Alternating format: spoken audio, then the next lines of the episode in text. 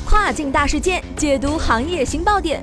欢迎收听《跨境风云》，本节目由雨果网独家出品。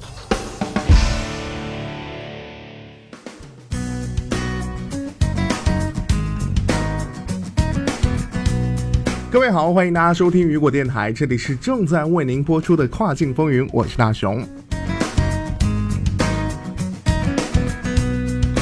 日前啊，雨果网获悉 e 被警告卖家，联邦快递已于六月一号起开始对不合规定的问题包裹收取三百五十美元的罚款，其中包含联邦快递认定为不合规的危险品或危险材料。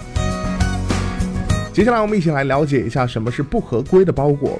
首先，包装不足或不当的包装；其次啊，是不正确的 Hazmat 的标签或标记。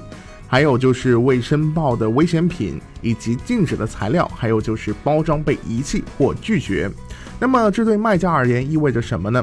如果联邦快递确定卖家的包裹不合规，此罚款费用将反映在卖家每月的一倍发票上，与评估联邦快递运费的结算方式是一样的。那么如何避免罚款呢？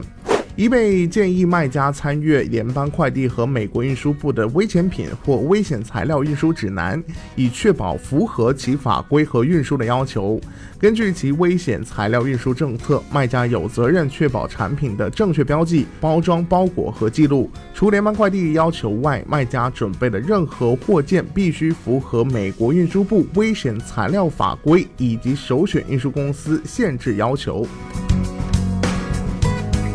好的，聚焦大事件，解读新爆点。以上就是今天雨果电台为您梳理到最新一期的跨境风云。